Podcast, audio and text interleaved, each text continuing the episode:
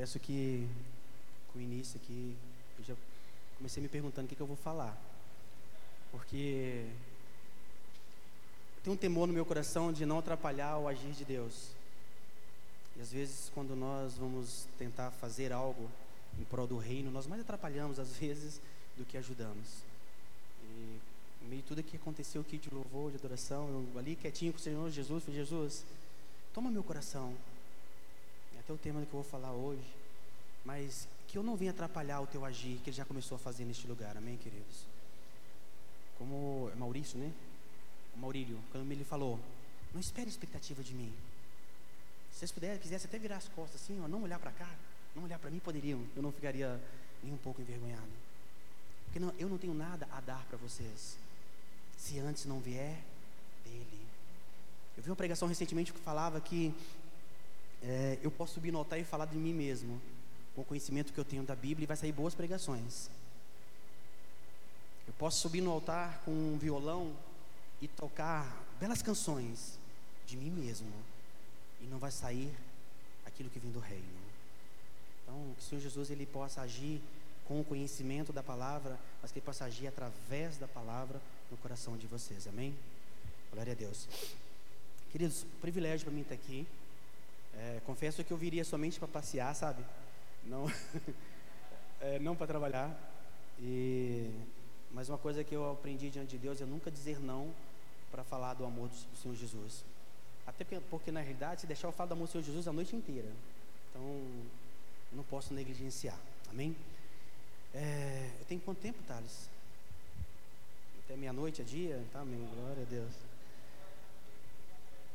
amém. Abra suas Bíblias comigo em Mateus 19, a partir do verso 16.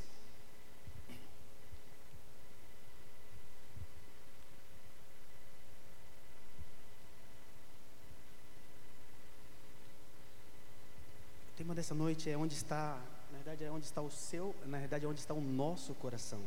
Amém? É... Amém? Todos acharam? Diz assim: quem não achou, fala misericórdia. Então todo mundo achou, né? 19, a partir do verso 16, uma passagem bem conhecida do jovem rico. Diz assim: E eis que aproximando-se dele, um jovem disse-lhe: Bom mestre, que bem fa farei para conseguir a vida eterna? E ele lhe disse: Por que me chamas bom? Não há bom senão um só que é Deus. Se queres, porém, entrar na vida, guarda os mandamentos. Disse-lhe ele a Jesus. Não, eh, disse, disse-lhe ele, quais? E Jesus disse: Não matarás, não cometerás adultério, não furtarás, não dirás falso testemunho, e tem um, uma conotação específica de Mateus que fala: honra teu pai e tua mãe, e amarás, o específico é, e amarás o teu próximo como a ti mesmo. Disse-lhe o jovem: Tudo isso tenho guardado desde a minha mocidade. Que me falta, o que me falta ainda? Disse-lhe Jesus: Se queres ser perfeito, vai, vende tudo o que tens, dá aos pobres e terás um tesouro no céu. E vem e me segue. E o jovem, ouvindo essa palavra, retirou-se triste, porque possuía muitas propriedades. Amém. Glória a Deus. Senhor, te peço, Pai, em nome do Senhor Jesus Cristo, Pai, que a tua palavra, Deus amado, ela venha gerar, Deus amado, o fruto necessário, Deus amado. Deus amado, a semente necessária, Deus amado, no coração de cada um aqui nessa noite, Deus. Pai, como o Thales orou, Deus amado, nós não queremos, Deus amado, ser simplesmente colegas do Senhor, mas sermos amigos do Senhor, Pai.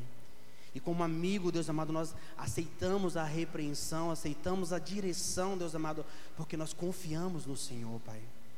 Por isso, nessa noite, Deus amado, toma a direção, Deus. Toma nossos corações, Deus. Nos guarda, Deus, em nome do Senhor Jesus Cristo, Pai. Mais do Senhor e menos de mim, Deus, nessa noite, em nome do Senhor Jesus. Amém? Queridos, essa passagem é uma passagem bem conhecida. Conta a história desse jovem, jovem rico e que aquele tinha um desejo. Ele olhava todo aquele, todo aquele acontecimento, tudo aquilo que estava acontecendo ao redor de Jerusalém, tudo aquilo que estava acontecendo, manifestações, cura, poder. E ele que falou, cara, se Jesus prega a vida eterna, o que eu tenho que fazer? Eu queria, antes de entrar nesse contexto, eu queria perguntar para vocês, quantos, vocês conhe... quantos, quantos de vocês conhecem alguém que hoje está desviado?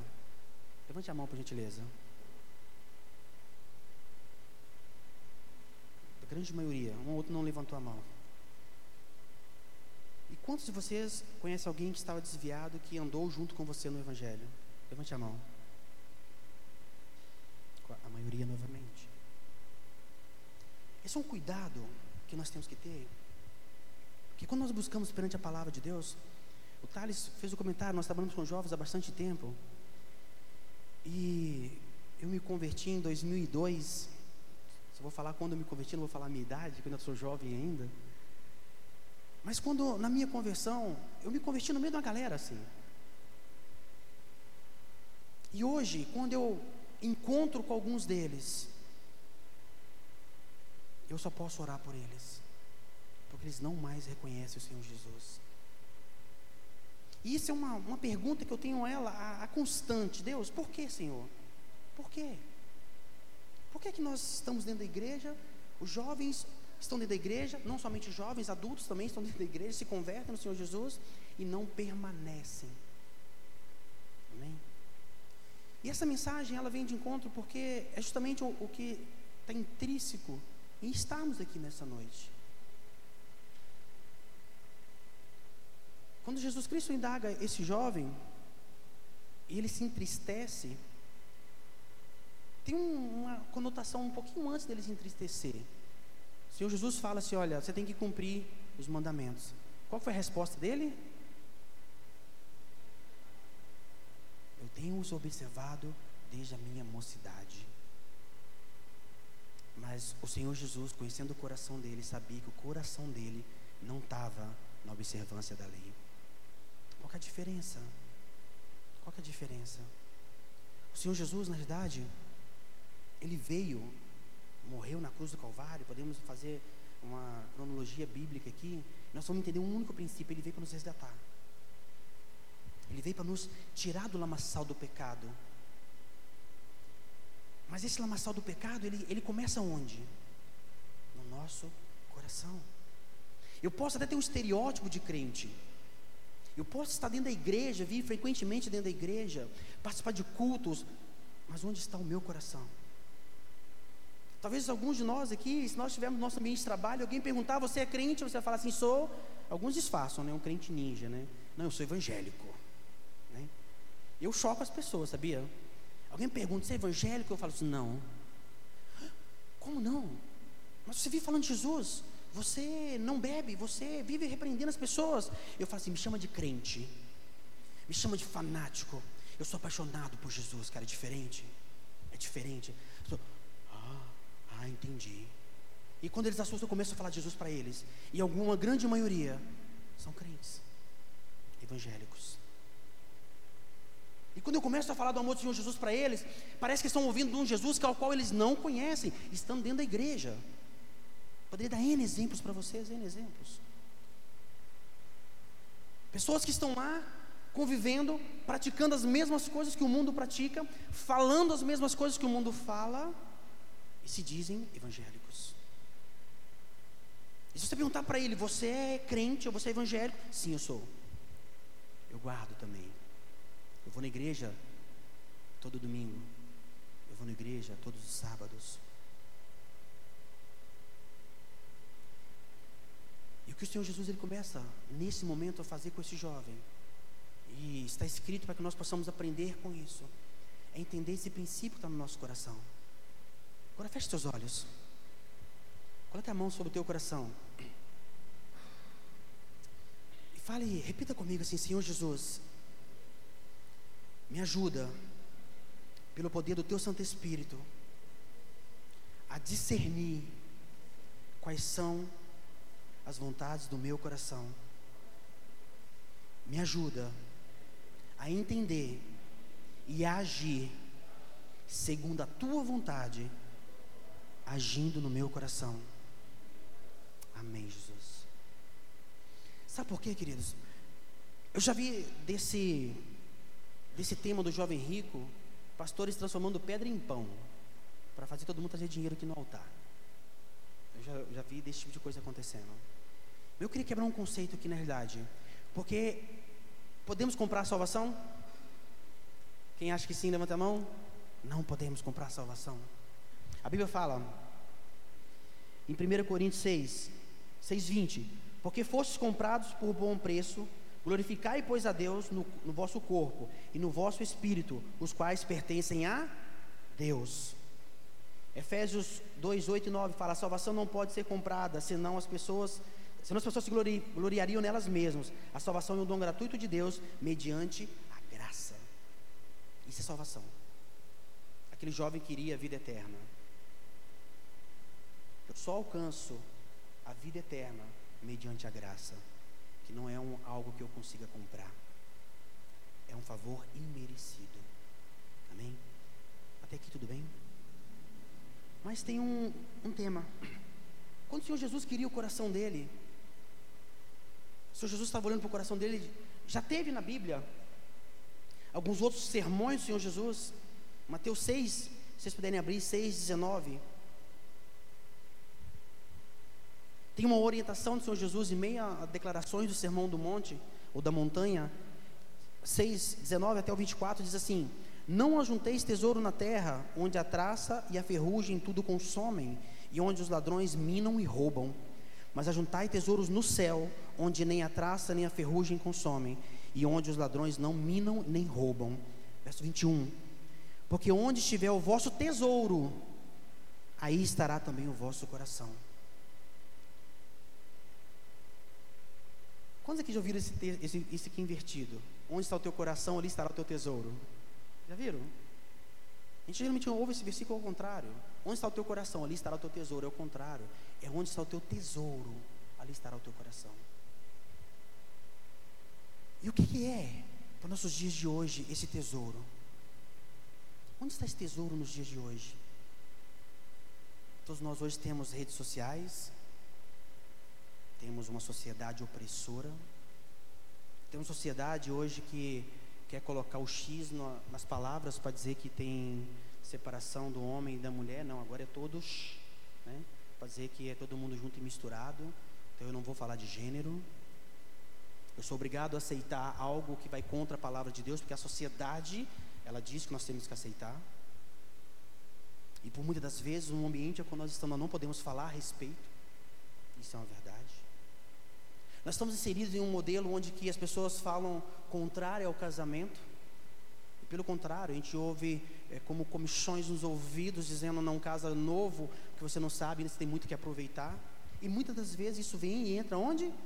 No nosso coração. Muitas das vezes nós estamos ouvindo de uma sociedade deturpada que ser crente, ser cristão é vergonhoso. Isso é vergonhoso porque vocês ficam dando glórias a Deus. Queridos, se alguém um dia falar que o Aquiles é louco, sim, eu sou louco. Eu sou um desses loucos que glorifico a Deus. E se for por vergonha, não será por vergonha, será para exaltação. Um dia, só para vocês entenderem, um dia no meu trabalho, ouvindo o fone de ouvido, eu tirei o, o foninho, esqueci que estava ouvindo a ministração da Nívia Soares, e ela entrando em mistério. E eu vi, Jesus, eu tirei o meu notebook, estrondou dentro da sala. Aí um lá, eita, só faltou dar glória a Deus. Foi, não seja por isso. Glórias a Deus. Ele seja louvado e exaltado. Silenciou a sala, o que era riso, virou vergonha para eles. Porque eu não, eu não tenho vergonha do Deus a qual eu sirvo. Eu não tenho vergonha. O meu tesouro não é para essa terra. Não é para essa terra. Eu almejo servir, eu almejo viver nessa terra sim mas eu desejo ardentemente. Quando canta esse louvor e alguém chama Maranata, eu olho para o lado e falo assim: Tchau, meu amor, Maranata, Senhor Jesus. Queridos, nós temos que ser corajosos para falar, para declarar uma mensagem dessa, sabia? Temos que ser corajosos. Porque falar, cantar uma mensagem, dizer assim, Maranata, hora vem, Senhor Jesus, onde está meu tesouro? Tem que estar lá, queridos. E por muitas das vezes nós somos corrompidos no nosso coração de querer angariar tesouros nessa terra. Olha que benção, meus filhos. Nem apresentei minha esposa para quem não me conhece, gente. Minha esposa amada meus dois filhinhos lindos. São bênçãos, são herança do Senhor Jesus. São tesouros que que o Senhor Deus me deu nessa terra. E eu, como consciência, eu olho para essa geração, para meus filhos, para a geração que ainda há de vir deles, a minha. Eu olho e falo, Senhor Jesus, olha, eu te amo tanto, Senhor Jesus, que eu entrego a vida deles todos os dias ao Senhor, assim como a minha. Toda vez que eu sou convidada a estar em um ambiente de glória como este, e o condutor nos leva a entender isso, dizendo: Maranata, ora vem, Senhor Jesus, vem isso no meu coração, meu tesouro está lá, Senhor Jesus. Eu tenho construído tesouros no reino. O meu tesouro está lá. Se ele está lá, aí sim o meu coração está lá no reino. Por que disso, queridos? Nós corremos esse risco com base em uma sociedade completamente distorcida. Primeiro, que ser jovem hoje em dia, crente, verdadeiro, fiéis à palavra de Deus, irrepreensíveis, é difícil, não é? Quando que acha que é fácil? Não é fácil. Porque a primeira luta não é da sociedade, queridos. Não é da sociedade. A primeira luta ela começa aqui dentro. Aqui dentro. Onde o pastor Alfredo não conhece. O Thales não conhece. Mas quando nós dobramos nossos joelhinhos ou não dobramos nosso joelhinho, quando nós somos incomodados por algo que arde no teu coração para cometer o que é errado, o Espírito Santo de Deus ministra no teu coração dizendo: Filhinho, não faça. Filhinho, não faça. Mas o nosso coração enganoso, nós fazemos o quê? Nós tendemos a obedecer essa voz, porque nós também somos uma geração inquieta. Nós somos uma geração inquieta. Vocês ouvem falar frequentemente geração fast food, geração que quer tudo para ontem. Isso nos faz ser, ser donos da razão, sabia? Nós não queremos mais ouvir a voz daqueles que estão mais maduros na fé, porque nós nos achamos, nós estamos tomando as boas decisões. Nós não queremos dar ouvidos à voz dos nossos pais, dizendo: Filho, não vá por este caminho, por este, porque este caminho é mau. Nós somos tendenciosos no nosso coração a dizer: Eu estou tomando as minhas decisões. Você teve a oportunidade de tomar as suas, agora deixa eu tomar as minhas. Por muitas vezes nós nos vimos numa condição como esta enganoso o coração do homem. E se nós não, não tivermos atentos, queridos, atentos, nós vamos justificar que está difícil lá fora. Nós vamos justificar que lá fora está difícil suportar lá fora. Queridos, não, não, não. Está difícil suportar aí dentro. Está difícil suportar aqui dentro ser cristão. Porque requer renúncia requer uma redenção que nenhum homem pode ver, requer algo que de mim, sozinho eu não consigo. Aí sim começam as afrontas, queridos. Começa o que nos decepciona. Aí começa esse mesmo coração enganoso quando nós erramos. O coração enganoso diz assim: Olha, não volta mais para a igreja, que todo mundo lá está te condenando. Não volta mais para a igreja porque você falhou. Não volta mais porque você não vale nada. Essa geração que nós vimos, queridos, que cada um levantou a mão, dizendo que Leão conhece alguém que andou contigo e se perdeu. É porque ele se enganou no teu próprio coração. E nessa, nessa caminhada, nossa cristã, vocês, nós vamos chegar, ou vocês vão chegar ainda na mesma idade que a minha, tenho 39 anos. Não parece, parece ter 20 detalhes só. Mas nós vamos chegar nessa idade, vocês vão olhar para trás e vão falar assim, cara, primeiramente, onde eu estou? Eu continuo apaixonado pelo Senhor Jesus. Eu continuo amando o Senhor Jesus. As pessoas que conversam comigo, é, às vezes eu vou falar de Jesus para elas, falam, você se converteu tem quanto tempo? Eu pareço um novo convertido. Querendo falar de Jesus o tempo inteiro. Querendo falar do amor dele, que ele é lindo. Será que eu vou estar nesse mesmo fogo? Ou será que eu vou olhar para trás e ver muitos que caminharam comigo e distantes do reino? E sabe o que é pior ainda, queridos? O que é pior? A maior dificuldade que nós temos de ajudá-los. Sabe por quê? Porque por muitas das vezes, o que as pessoas falam sendo enganadas pelo próprio coração, talvez esteja ardendo dentro de nós também. Porque nós não temos forças para ajudar alguém. Aqui tem um, um, um sentido do coração, o sentido figurado do coração, ele, ele representa o interior do ser humano, o nosso íntimo. Algumas palavras, os nossos desejos, as nossas afeições, as nossas emoções, paixões, crenças, pensamentos, imaginações e a sua consciência em si mesma. E é por isso que Deus diz que em Provérbios 4, 23, sobre tudo que se deve guardar, guarda o teu coração. Guarda o teu coração. Davi, em um momento de oração, ele fala: Senhor, ensina-me a, tua, a, tua, ensina a guardar a tua palavra onde? No meu coração, para não pecar contra ti. E quando nós entendemos isso, querido, nós vamos um pouquinho mais adiante. Porque quando nós falamos um pouco, só fala assim, ó, é, um, um, texto que eu achei recentemente interessante, fala assim, ó, o nosso coração, ele é colocado, segundo os estudos da palavra de Deus, como sendo um instrumento motivador. Ele é, ele é mais do que o centro das nossas emoções, mas é também a de nosso intelecto e de nossas vontades. Ele é o fator gerador de motivação. O que nos motiva a estar aqui à frente, ou estar sentado aqui no momento de adoração, a glorificar e exaltar o nome do Senhor Jesus? O que nos motiva? Se meu coração eu estou entendendo o reino, cara, não me importa o que vai sair daqui de cima. Se louvor, se vão errar uma nota, se vão. Não me importa. Não que esteja ruim, viu, irmão? Só com uma anotação. Não me importa, sabe por quê, queridos? Importa o que eu vou declarar ao meu Deus. Importa que nessa noite nós vamos entoar um trono de adoração ao nosso Deus. Importa que eu vou falar, Senhor Jesus, nessa noite, Senhor Jesus, nós queremos dizer para essa geração inteira perdida, destruída, que existe sim uma geração se levantando, Senhor. Nós vamos dizer, Senhor Jesus, nessa noite, que é uma geração aqui, Deus amado, buscando ao Senhor e encher de Ti, Senhor, para levar o Senhor para essa geração lá fora perdida, Senhor. Ah, Deus, nós queremos nessa aqui nessa noite, Deus amado, reunidos, Deus amado, não somente para encontrar um círculo de amigos, mas para nos encher do Teu Santo Espírito, para nos encher do Senhor, Deus, porque lá fora nós entendemos que tem uma geração perdida diante do Senhor, Deus.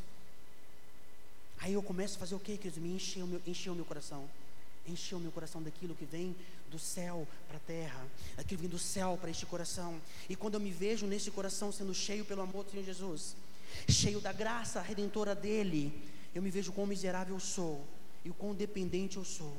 Que todas as vezes que a graça do Senhor Jesus ela é manifesta, querido, um lugar mais próximo nós vamos parar é no chão. Que nós reconhecemos que nós não somos dignos. Que nós não somos dignos. E quando nós temos essa honestidade, perante a palavra, de falar daquilo que está aqui dentro do meu coração. Nós temos dificuldades, querido, jovem tem essa dificuldade de confessar pecado uns aos outros, de se abrir o que está dentro do coração uns para com os outros. Nós temos essa dificuldade. De novo, porque nós achamos que nós estamos convictos das nossas razões. Eu tenho, eu tenho convicções bem claras acerca do que eu quero, portanto, eu não preciso falar com ninguém. E o coração começa a minar. O coração começa a gerar algo no teu para você, dizendo assim, olha, não precisa realmente. Aí você toma uma decisão, você fala, pô, a minha decisão foi boa. A consequência não veio. Mas o teu coração está te afastando do reino. Um primeiro passo. Queridos, eu sempre falo sobre isso. Ninguém se, ninguém se desvia Nenhum de vocês, nenhum de vocês se desvia da noite para o dia. Sabia? Nenhum de nós nos desviamos da noite para o dia. Deitei hoje crente, fui no culto ontem, sapateei, relampiei, peguei fogo, dei glória, fiz de tudo. E amanhã não quero mais Jesus. Não é assim, queridos. Não é assim. A diferença é que muitas das vezes nós estamos aqui, estamos sentados dentro da igreja, e nós não estamos alimentando o nosso coração com as coisas do reino. Porque o nosso foco está nas coisas terrenas. Nosso foco está na decepção. Quantos jovens nós conhecemos hoje que vivem um estado de depressão dentro da igreja? Isso diabólico que tem consumido, tem tragado vidas Sabe por quê, queridos? Que tem tragado vidas? Porque nós estamos invertendo valores. Nós aceitamos esta inversão de valores. Nós aceitamos que eu vou viver um evangelho fake, um evangelho mascarado, porque uma sociedade inteira está vivendo, e se eu for lá e declarar esse evangelho para eles, vão se assustar. Querido, que se assuste, que se assuste. Posso ser sincero? Talvez perca um amigo, mas fale do amor genuíno do amor do Senhor Jesus para ele. Arda no teu coração amar tanto o Senhor Jesus, que você abre mão das amizades do mundo, mas para declarar o amor do Senhor Jesus para eles. E vocês vão ver o Senhor Jesus mudando a vida daquelas pessoas. Na minha conversão tinha um amigo cujo nome é Marcelo, conhecido como Tel. Meu amigo, quando eu me converti, separei, passado um tempo, vim aí, mudei para São Paulo, nunca mais o vi. Quando eu ia lá, ele falou, poxa, você agora está metido, você não vem mais falar com a gente. Eu falei, não, querido, não é isso não. Uma que eu estou longe, e a outra que agora eu sirvo um Deus reto, um Deus que morreu na cruz do Calvário, ressuscitou, e começo a ministrar Jesus para ele. Primeira vez, segunda vez, todas as vezes que eu ia lá, eu falei, vou lá passar lá. Cada vez que eu ia ver, ele estava mais detonado. A última vez que eu vi com ele, ele estava embarcado nas drogas, embarcado num monte de coisas, e eu falando do amor de Jesus para ele. E falei, cara, olha para você. Agora olha para mim, cara. Eu brinquei com ele, olha para mim, cara. Não estou bonito? Lembra que nós dois saímos junto para arrumar namorada? Aí ele, lembra. Se nós dois saímos juntos hoje para arrumar namorada hoje, imagina que eu não fosse casado. Você acha que você arrumaria alguma namorada? Aí deu risadinha, baixou a cabeça. Aí foi deu um abraço e falei, não, querido, não quero te envergonhar. Eu quero te mostrar a condição de vida a qual você está vivendo. E preguei Jesus para ele um monte, falei mais um monte para ele. Passado dois anos, mais ou menos, um dia, aí outra vez, aí umas vezes que eu fui lá, não fui lá ver ele. Aí um dia eu fui lá ver ele, Deus ardeu no meu coração em lá ver ele. Quando eu cheguei lá no bairro onde ele estava, fui na casa dele, ele não estava. Encontrei um, um, grupo de jovens que era tudo criança, tudo pitiquinho quando eu estava lá. Me reconheceram, ah, é o Aquiles, é o Aquiles. Ah, é, tem uma história pregressa a Cristo, um pouco meio nebulosa. E eles vieram, todo mundo está em volta de mim ali. Eu falei, cara, eu vi, vi, vi o Theo, cadê ele? Cara, aí um deles falou assim que eu chorei, cara. Cara, o Theo se converteu. Tá, eu falei assim, sério? Sério. Falei, se converteu? Sim, se converteu. Eu falei, mas como você sabe que se converteu? Ele está indo na igreja? Cara, agora ele está crente. Ele começa a falar de Jesus. A gente começa a sentir arrepio e dá vontade de chorar. Eu falei, eita glória, ele conheceu a Jesus. Ele conseguiu transmitir o reino para as pessoas que estão à volta dele. Ah, eu fiquei ansioso para ver esse menino. A primeira vez eu não vi. Voltei de novo, quando encontrei com ele. Aí encontrei com ele, fiz de conta que não sabia que ele era crente. Cheguei, e aí, Theo, tudo bem? Aí ele, aí, Theo, não, rapaz, me cumprimenta direito. A graça e a paz do Senhor Jesus. Eu falei, ah, eu tenho glória no meio da rua, queridos. Sabe o que é isso? O meu tesouro, eu compartilho o meu tesouro. O meu tesouro não me faz olhar para essa geração perdida que nos acusa. Sim, nos acusa. Diz que nós somos metidos, diz que nós não nos relacionamos, diz que nós somos julgadores. A sociedade diz tudo isso a nosso respeito. Agora, quando nós entendemos os princípios bíblicos da palavra, onde está, onde eu estou depositando o meu tesouro, eu começo a entender, eu começo a declarar e manifestar isso para as pessoas. Para vocês terem noção, Abra suas Bíblias comigo em Deuteronômio 5,29. Extremamente importante esse versículo. Vocês vão entender um pouquinho. Em Deuteronômio 5,29, tem um momento assim onde está ali pré pré ou pós ali, estavam falando a respeito da, da, das leis, dos dez mandamentos ali que Moisés estava indo, subindo o monte, escrevendo. Vocês podem ler um pouquinho?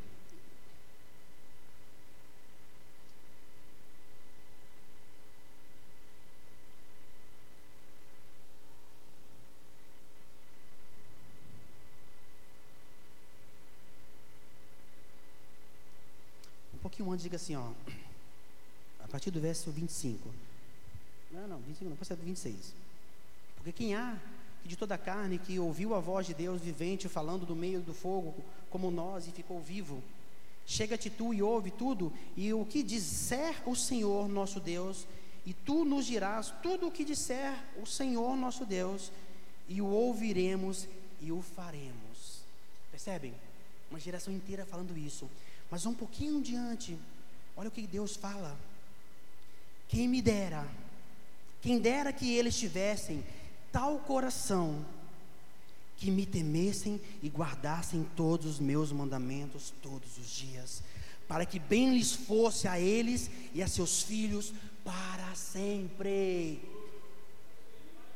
Vocês entendem isso, queridos? Um povo aqui dizendo: escreve sim, Moisés. Escreve que nós vamos obedecer. Escreve que esse Deus que antes a gente não ouvia falar, Ele está falando com um homem que não morreu e está transcrevendo para a gente aquilo que Ele quer a nosso respeito. E Deus fala: Olha, que me deras se eles me dessem o teu coração. Percebe a diferença? Da forma como nós falamos que nós amamos a Deus e da forma como Deus nos encontra. Isso é individual, queridos. É individual. Em toda a nossa caminhada, eu poderia dar N exemplos para vocês. Tanto de jovens que tomaram as boas decisões acerca de onde eles querem implantar o reino, assim como jovens que tomaram boas decisões não decidindo plantar no reino, porque nas convicções dele eles estão corretos. Dificilmente você vê alguém que tomou a decisão de sair de Cristo que ele, ele aceita isso. Dificilmente. Ele está convicto que não faz mais sentido. Sabe por quê? Porque ele não decidiu plantar no reino, decidindo com teu próprio coração, decidindo segundo o teu livre-arbítrio, de não plantar no reino. E esse é o nosso desafio. Esse é o nosso desafio. Quando nós olhamos para essa geração, olhamos para quem nós somos em Deus, e entendemos os nossos princípios nele, eu começo então a, a fechar meus olhos para tudo aquilo que está à minha volta. Aí eu olho para a depressão, para a opressão que esse mundo nos coloca. Eu olho para tudo aquilo que o meu coração está me impulsionando a fazer. Eu olho para tudo isso e faço assim, Senhor Jesus, olha, eu abro mão, porque eu deposito no Senhor. Aí nós começamos a perceber o Senhor Jesus agindo em pequenos detalhes. Pequenos detalhes. Pequenos detalhes. O Thales fez o comentário: ah, Aquiles me ajudava quando eu estava andando do lado dele e ele querendo brincalhão como ele é. Vocês imaginam ele, novo convertido, brincando de orar em língua. Perto de mim, eu falei, irmão, você não brinca com esse tipo de coisa, não. A Bíblia fala que o único pecado. Aí começa a dar a Bíblia nele. Quer ele gostando, quer não gostando. E glória a Deus que entendeu em maturidade em Cristo, cresceu. E hoje ele pode brincar, sabia? A diferença? Hoje ele pode brincar. Porque hoje ele tem maturidade no que ele está falando. Hoje tem maturidade naquilo que ele está professando como Cristo. Mas eu poderia estar do lado dele também, fazendo de conta que nada disso está acontecendo, somente dando risada. E por muitas vezes isso acontece no nosso meio. Sabe por quê? Porque o nosso coração não está firmado no reino. Nosso coração está firmado nas coisas terrenas. Diz um Jeremias 17, 9 diz assim: ó, enganoso é o coração, mais do que todas as coisas, e perverso, e perverso, quem o conhecerás? Quem o conhecerás? Nós muitas vezes nós queremos nos achar conhecedor. Cara, a Bíblia está falando que o coração é enganoso, que nós não conheceremos. E nós queremos tomar nossas próprias decisões. Nós não queremos ouvir uma repreensão, isso talvez aconteça no nosso meio, por isso eu declaro em nome do Senhor Jesus Cristo, nenhum de vocês há um se desviar pelo poder do nome do Senhor Jesus. Em nome do Senhor Jesus. Mas nós não tomarmos cuidados, queridos, é isso que alimenta o nosso coração, para que algum momento estejam fora. Agora, quando nós colocamos nosso coração diante do Senhor Jesus, entendendo e depositando nele essa confiança, as coisas começam a mudar. Começa a mudar a rotina. Nós começamos a tomar decisões que nos levam a verdadeiramente, verdadeiramente, quando ouvir uma canção maranata como esta, nós podemos ter uma de alta reflexão e falar, Senhor Jesus, olha, eu pequei contra ti. A perfeição não nos pertence, queridos. Não nos pertence. Mas quando nós estejamos num ambiente de glória, um ambiente, seja aqui num momento de louvor, ou quando eu acordo de manhã, ou quando eu vou pegar uma estrada, eu poder falar, Senhor Jesus, se for hoje o dia de toar a trombeta, Senhor, eu quero dizer: eis-me aqui para o Senhor. Eu sempre faço uma, uma brincadeirinha. Se eu falasse assim nessa noite, não, não é bíblico, tá? Está lá em 2 Aquiles 2,1. Diz assim: Se eu falar com vocês, apareceu um anjo aqui agora nessa noite. E falar para vocês assim, gente, todo mundo está aqui, amanhã, meio-dia, vão morrer. Um anjo, algo que nós, nossos olhos não é normal de ver. Aí, todo mundo que conhece a palavra de Deus sabe que o céu ou é inferno, amém? Durante, da agora, desse momento, até amanhã meio-dia, o que nós vamos estar fazendo? Para reflexão. Talvez muitos vão estar correndo, pegando o telefone, eu tenho que ligar para pedir perdão para aquele irmão que eu não pedi perdão. Talvez muitos vão estar procurando teu pai, dizendo, pai, eu te perdoo. Talvez muito vai estar procurando tua mãe e falar: Mãe, eu te amo. Talvez muito vai estar procurando seus amigos e dizendo: Senhor Jesus, Ele te ama. Eu te falo, e vai ter uma geração que quando ouvir isso, sabe o que vai fazer? Que vai arder no coração. Maranata. Ei, chegou o Senhor Jesus. Chegou o Senhor Jesus que tem que arder no nosso coração, queridos, é viver esse cristianismo hoje, é suportar as aflições hoje por amor a Ele. Saber que as pessoas podem nos atacar pedra, dizer contrário às nossas vidas, mas nós declaramos o amor a Ele hoje. Eu deposito o meu tesouro, eu deposito o meu coração nele. E nada, nada, nada, nada, nada desse mundo nos tirará do amor dele. E quando nós colocamos isso diante de Deus, queridos, com essa mentalidade de que viver para mim, como a frase do apóstolo Paulo, viver para mim é Cristo e morrer é lucro, é essa condição. Tem um jovem chamado Estevão, quando foi apedrejado, ele não chorou, pelo contrário, fitou os olhos nos céus e falou assim: Olha, ah, eu vejo grande coisa, eu vejo uma nuvem de glória, e o corpo físico dele sendo apedrejado. Queridos, há uma conotação espiritual por trás dessa, desse momento que as vestes desse jovem que contemplou foi lançado aos pés de quem? De Paulo. Para mim, ali, aquele dia foi a conversão de Paulo. Se um dia nós chegar no céu, lá, Paulão, me conta isso aí, cara. Aquele jovem fez você entender a Cristo, não fez? Porque aquele jovem, sofrendo aquelas dores, ele suportou porque o coração dele, o tesouro dele, já estava no céu. Portanto, ele não suportou, ele não, ele não demonstrou para aquele, aqueles acusadores o medo, a dor. Pelo contrário, ele fitou os olhos dizendo assim: Senhor Jesus, estou chegando até o Senhor. E o que ele tem diferente dele para nossas vidas, queridos? O que tem dele diferente para nossas vidas? Eu fiz uma brincadeirinha perguntando, brincadeirinha não, perguntei para vocês acerca de quantas pessoas nós conhecemos estão desviados.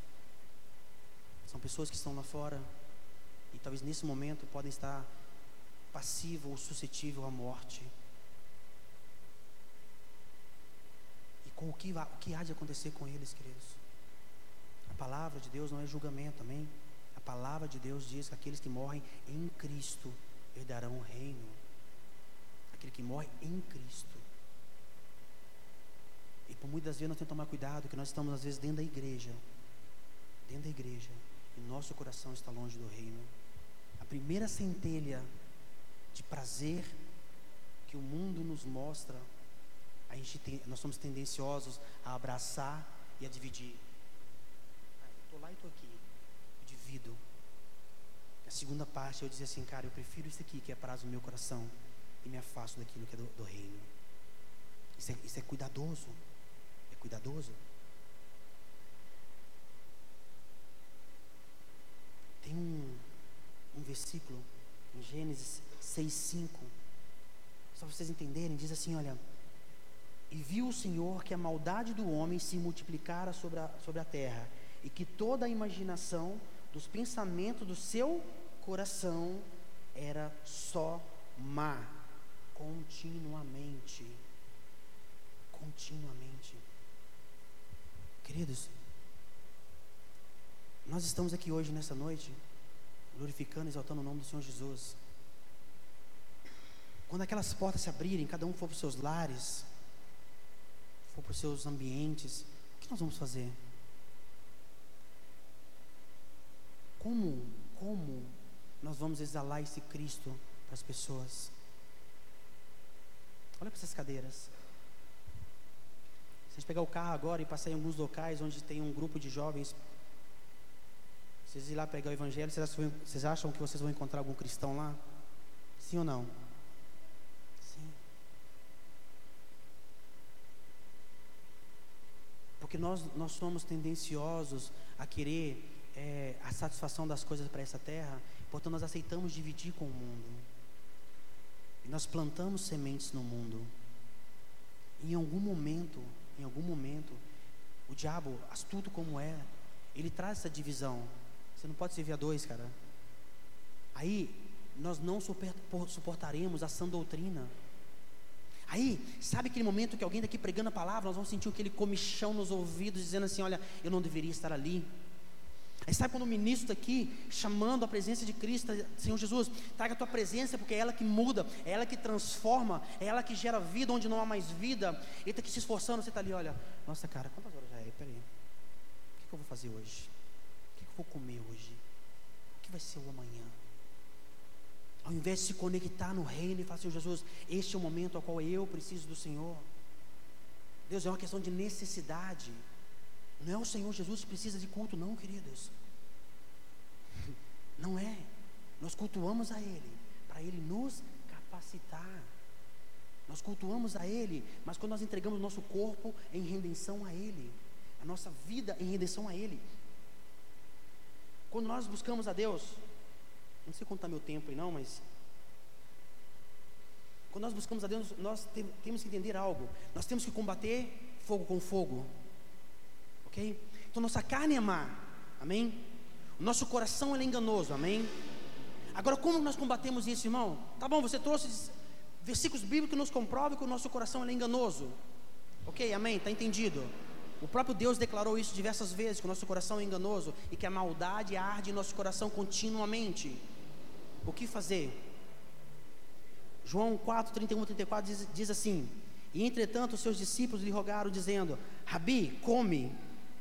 Porém ele lhe disse: Uma comida tenho para comer, que vós não conheceis. Então os discípulos diziam uns aos outros: Trouxe-lhe porventura alguém o de comer? E Jesus disse-lhe: A minha comida é fazer a vontade daquele que me enviou e realizar a sua obra. Isso mata a carne, queridos. Quando eu abro mão, aí eu começo a fazer o quê? Resumindo isso aqui, cara, jejum. Deus, olha, eu entendo quem eu sou. Eu vou jejuar diante do Senhor. Ah, irmão, você vai jejuar o quê? Para de tomar café sendo que eu acordo 11 horas? Não. Eu vou jejuar de, de entrar nas redes sociais. Tudo aquilo que consome o nosso tempo. Eu estava falando com o Thales, um jovem que eu conheci em São Paulo.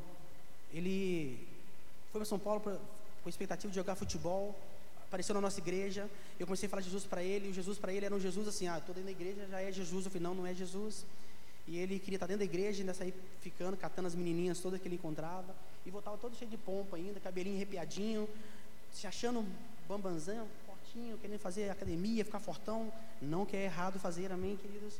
Mas o sentimento do coração dele era este, era ficar, ficar bombadão para as meninas né, atrair mais. Eu falei, cara, você está indo no caminho errado, teu coração é enganoso, você ministrar sobre a vida dele. Esse jovem, uh, ganhei ele para o Senhor Jesus com amizade. Fui amigo dele. Até o momento que eu comecei a falar de Jesus verdadeiramente para ele. Aí ele começou a caminhar comigo. Foi caminhando. Até o momento onde ele, é, resumidamente, ele teve que voltar para para Juazeiro do Norte. Sabe o que ele falava, queridos? Eu quero falar de Jesus como você fala.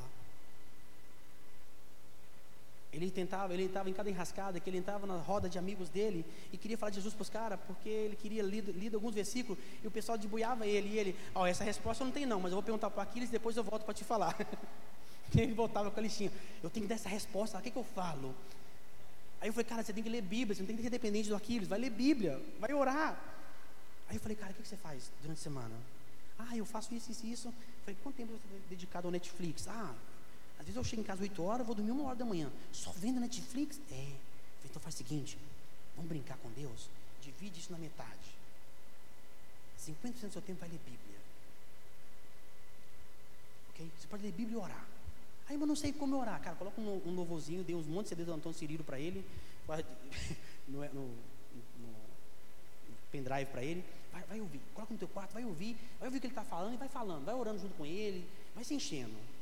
Resumindo, queridos, ele teve que voltar, voltou recentemente para Juazeiro. E na minha despedida com ele, eu, despedi, eu pude despedir dele dizendo assim, olha, como um irmão em Cristo Jesus, eu te encontro no reino. Coração dele estava ardendo, queimando pelo Senhor Jesus. Ele, passou a não mais se importar com o que as pessoas diziam a respeito dele. Se querem um estereótipo desse jovem, que eu falei um pouquinho, cabelinho todo preparadinho, cabecinha raspada. Sentimento de rendição ao reino. Querido, não está errado usar um cabelinho moicano, eu também uso gelzinho, tá vendo? Não está errado não. Mas quando nós entendemos o nosso coração, e ele entendeu o coração dele, ele se prostou diante do Senhor Jesus e mudou radicalmente a história da vida dele. Lá em Juazeiro já chegou, achou uma igreja, acompanhei durante três meses, até ele se firmar em uma igreja. Se firmou, ganhou o irmão dele drogado para o Senhor Jesus. E agora está fazendo um curso de missão, de missionário, para dizer que ele quer pregar e falar de Jesus para a geração inteira dele. De vez em quando ele manda foto pregando Jesus na praça. Sabe o que é isso, querido? Isso é reino. Isso é reino. E nós temos essa oportunidade hoje de plantar no reino, de dedicar a nossa vida ao reino. Se eu jejuo, eu começo a entender que, Senhor Jesus, eu estou matando essa carne. Aí sabe para que serve o jejum, queridos? É para quando nós nos reconhecemos quem nós somos. Aí, você está com vontade de entrar na rede social. Você fala assim, eu não devo entrar. Ele te lembra daquilo que você está lutando. Eu estou lutando contra a minha carne. Portanto, eu, eu me entrego ao Senhor. Ah, eu, não, eu tomo café, é comida. Seja o que a gente vai decidir, abrir mão para matar essa carne. Toda vez que você vai dar vontade de fazer, você vai, opa, eu estou lutando. Aí da mesma forma que o diabo, ele engana, ele engana o nosso coração, nós tomamos o controle do coração nossas emoções com base na palavra de Deus e através da ajuda do Espírito Santo de Deus. Porque é Ele quem nos ajuda, é Ele quem nos dá esse, esse fator que nos faz romper esses limites. Mas é quando nós decidimos, Senhor Jesus, eu nego a mim mesmo. Eu suporto tudo o que há de vir na minha volta, mas por amor a teu nome.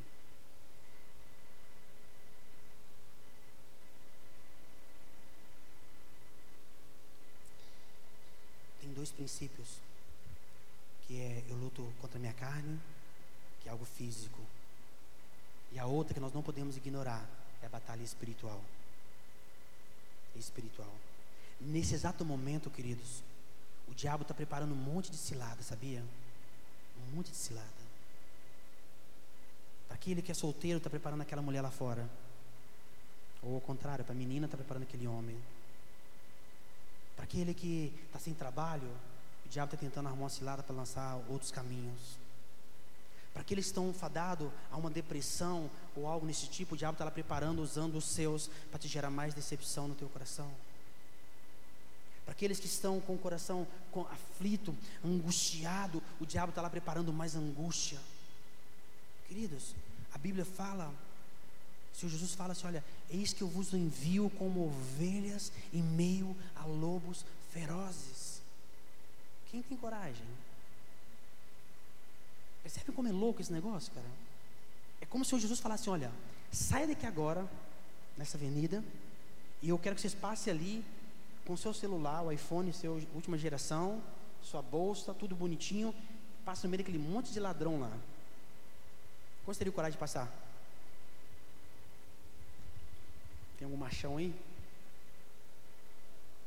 Mas a palavra de Deus fala que nós, Ele nos envia como ovelhas. Que ovelha ainda é mais frágil, queridos. Ovelha, ovelha é o lado frágil, é o lado de dependência, precisa de alguém para estar tá conduzindo. E ele fala, mas eu vou te enviar em meio, em meio a lobos ferozes. E essa grande, esse grande ataque, vamos dizer assim, nos dias de hoje, trazendo à luz essa palavra, não é, não é o ladrão que está lá fora. Não é o ladrão que está lá fora. Na grande maioria das vezes é o ladrão que está aqui dentro. É o ladrão que está aqui dentro. E que nós ignoramos. Nós ignoramos. Nós não mortificamos a nossa carne. Aí o diabo sim usa as estratégias deles espirituais para nos atrair e nos destruir. A qual ele é vencido pelo sangue do Cordeiro. Amém? Agora abre sua Bíblia comigo. Estou encerrando já, viu, irmãos? Em 2 Coríntios 4, a partir do verso 8. Deixa até aqui.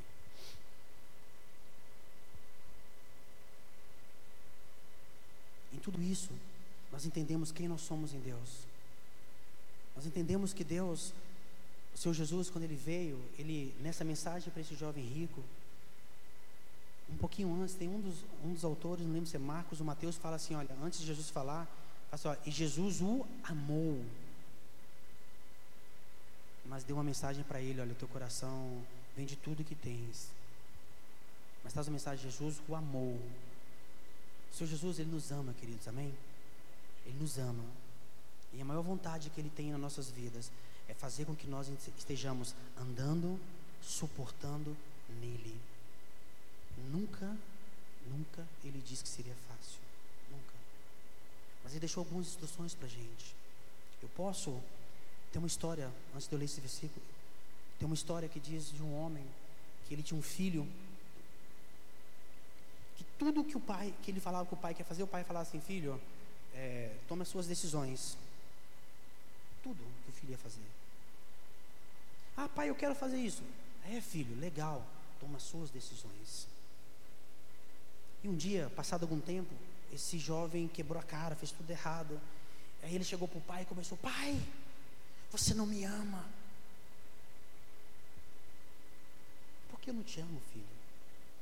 E o filho falou: Porque todas as vezes que eu cheguei para você e te pedi uma ajuda, eu te pedi um conselho, você mandou tomar minhas decisões e eu errei. Aí o pai dele falou assim: Não, filho, agora você é teu pai, agora eu vou te ajudar. Porque se eu tivesse dado qualquer direção para você, ou tomar as suas decisões, você estaria aqui me culpando das suas escolhas. O Senhor Jesus é da mesma forma, queridos.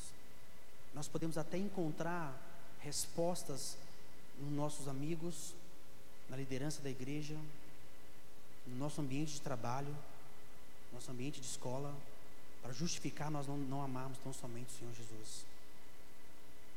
Podemos achar N justificativas. Mas no dia que o Senhor Jesus, ele chegar lá o dia de abrir o livro da vida, ele vai abrir e vai falar assim: olha, deixa eu julgar suas obras, boas e as más. E a Bíblia fala algo a respeito de uma geração, queridos, de uma geração. E eu creio que essa geração é a nossa, queridos. Com, vou falar algo com pesar no coração, queridos. Talvez nem todos nós alcançaremos isso se nós não estivermos firmados no Senhor Jesus. Porque é uma batalha, é um esforço. Sabe o que é um esforço, queridos? É todos nós temos correndo aqui e tem um monte de ladrão. E nós temos que falar assim: nosso alvo é chegar depois deles. Não adianta ficar aqui escondido para não passar por eles, querido. Nós temos que passar. Nós temos que passar. Eu queria muito poder falar para você o seguinte, cara, não se preocupe, não se preocupe, você não vai passar por isso. Querido, você já está passando por isso. Nós temos que tomar essa decisão todos os dias. Todos os dias. Eu queria muito poder falar assim: nós não vamos passar como ovelhas e meia lobos ferozes, nós não vamos. Não se preocupe, que os anjos do Senhor estão do teu lado com espada de fogo desembanhada. Sim, queridos, eles estão espiritualmente dizendo, mas as suas decisões vão ter que fazer você decidir querer passar em meio a lobos. Isso significa nós andarmos em meio a uma geração destruída, mas incorruptíveis. Isso faz nós andarmos no meio de uma geração incrédula, mas nós inabaláveis na nossa fé. Isso faz a gente poder andar, caminhar no meio dessa geração, declarando o Senhor Jesus, quando estão nos chamando de loucos, e nós olharmos assim: Jesus, eu suporto por amor do teu nome, eu suporto por amor de ti. Faz quando a nossa mente tentar nos enganar e descer algo para o nosso coração, nós falamos assim: Senhor Jesus, está difícil, está pesado, Senhor. Mas nosso coração continua dizendo, Senhor Jesus, mas eu decido, Deus, continuar suportando por amor de Ti. Diz assim a palavra de Deus em 2 Coríntios 4, 8, 11. Em tudo somos atribulados, mas não angustiados, perplexos, mas não desanimados, perseguidos, mas não desamparados, abatidos, mas não destruídos, trazendo sempre por toda parte a mortificação do Senhor Jesus no nosso corpo, para que a vida de Jesus se manifeste também em nossos corpos, e assim nós que vivemos, estamos sempre entregues à morte por amor de Jesus, para que a vida de Jesus se manifeste também em nossa carne mortal. Fogo com fogo, queridos. Nossa carne é esse instrumento que nos quer lançar no fogo do inferno. Essa natureza pecaminosa, esse coração enganoso que é mal continuamente. Mas do outro lado, nós temos um Cristo ressurreto, ressurreto, que nos garantiu que estaria conosco, passando meias ovelhas, meus lobos, na verdade, desculpa. E nos deu essa palavra para que nós nos alimentarmos nela em fé, com a certeza que nós podemos caminhar, caminhar, com a certeza que eu não estou vendo nada, mas estou decidindo, decidindo guardar essa palavra no meu coração e ao ver os lobos na minha direção, eu sou como uma criança que fecha os olhos e sendo guiado pelo pai, fala: Pai, onde o senhor quer que eu passe? Imagina uma criança, Samuelzinho. Se eu colocar uma venda nos olhos dele, e colocar do outro lado da avenida e falar: Samuel, quando o papai gritar, vem, você vem. E o carro passando para lá e para cá, para lá e para cá. Vocês acham que quando o papai gritar, vem, ele vem? Quando acham que ele vai vir? Vai vir, queridos. Sabe por quê? Ele confia no Pai dele. Quando nós depositamos nossa confiança em, em Cristo, é isso que acontece conosco. Nós olhamos para uma geração destruída, olhamos para os ataques do diabo nos reinos celestiais, potestades malignas que intentam contra nossas vidas, mas nós confiamos no Cristo ao qual nós servimos. Isso muda radicalmente meus princípios de valores, porque o meu valor está na dependência de Cristo não na dependência da igreja, é na dependência de Cristo. Dependência de Cristo, sabe o que é, queridos? É aquele momento está no quartinho, só você, ninguém está te vendo, e você vai, você está pensando no que é mal, e o Espírito Santo de Deus está do teu lado assim, hum, e você reconhece no teu coração dizendo, Senhor Jesus, eu estou aqui maquinando o que é mal, me ajuda, Senhor Jesus. Eu dobro meu joelho, Senhor Jesus, me ajuda. E meu processo de jejum e santificação no Senhor começa então a transformar a minha vida. E eu começo então a exalar a Cristo onde quer que eu esteja. Aí sabe como vocês serão chamados, queridos? Eu sou obrigado a falar com vocês. De loucos. Loucos. Percebe como é difícil? Uma sociedade inteira que nos fala que nós temos que ser, ser ajustar de acordo com o que eles dizem e a Bíblia fala que nós temos que ser loucos. Mas quando nós entendemos o Senhor Jesus na íntegra e depositamos nosso tesouro nele, o nosso coração se move por ele. Aí o coração que é enganoso, ele está pautado em um tesouro eterno. Está pautado em um tesouro eterno. Amém? Aí naquele dia, como diz a palavra de Deus, que quando o Senhor abriu o livro, lá de olhar uma geração e os anjos vão de perguntar: quem é aquela geração? Quem são aqueles de vestes brancas? E o Senhor Jesus, nosso juiz, nosso advogado, irá falar a nosso respeito. Esses são os meus, que tiveram suas vestes lavadas e remidas no sangue do Cordeiro. Eita, e diz mais: que suportou por amor a meu nome. Eita glória. Se coloca de pé, queridos. Aleluia, Deus. Tem uma frase que eu queria deixar para vocês antes, antes da gente orar, do Spurgeon. Tem uma das teses do Spurgeon que ele fala buscando de todo o coração. Peguei um trechinho que ele fala. Ele fala assim: olha, isso devemos desejar e conhecer desejar e conhecer, Conhecendo-o, devemos crer nele. Crendo-o, devemos amá-lo. E amando-o, devemos retê-lo com firmeza contra todos os que se opuseram. Há uma observância doutrinar, há uma observância doutrinai da palavra quando nos dispomos a morrer em sua defesa e uma observância prática dela quando realmente vivemos sob o seu poder. Essa palavra é vida. Ela é vida. Ela é rema. Mas ela só se torna vida quando ela gera vida. Nós só podemos testemunhar a Cristo quando as pessoas estão à nossa volta, aqueles que nós comentamos aqui no início, que estão desviados, vocês vão lá encontrá-lo, dar um abraço nele, e às vezes não precisa falar nada, queridos. Nada. Porque aquilo está no teu coração aquilo que está ardendo no teu coração, começa a haver uma transferência ali no coração dele, que ele sente a graça e o poder de Cristo Jesus ministrando no coração dele.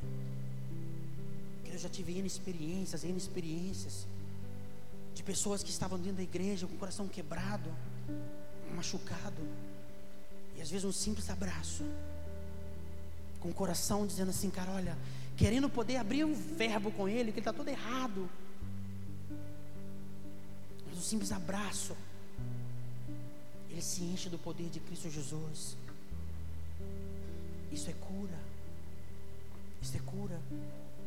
Tem um jovem que eu também falo dele, como falo do Thales. Tem um jovem de Minas que na adolescência dele estava tomando decisões todas erradas. E nós, como líderes, falamos: não faça, não faça. Ele falou e fez. Aí um dia ele ficou todo armado, Aquiles vai brigar comigo, vai me falar. Aí quando eu cheguei perto dele, eu falei, ele já se armou, eu quero ver o Aquiles vir, vir falar comigo, brigar comigo. Eu cheguei para ele, dei um abraço nele. Posso orar com você? Pode. Mas antes de orar, só quer dizer uma coisa. O Senhor Jesus Cristo, Ele te ama. Você não vai me xingar? Eu falei, não. Eu vou orar para que o Senhor Jesus te fortaleça e te capacita. Hoje, queridos, quando eu vejo Ele pregando, quando eu vejo ele com o coração dele entregue ao reino, quando eu vejo ele, ele ministrando a palavra do Senhor Jesus com fogo, com, gerando vida na vida das pessoas que estão à sua frente, cara, eu me orgulho. Não para a glória do Aquiles, mas por saber que ele está exalando reino. E assim nós contagiamos pessoas. Mas para isso, queridos, o nosso coração tem que estar lá. Amém?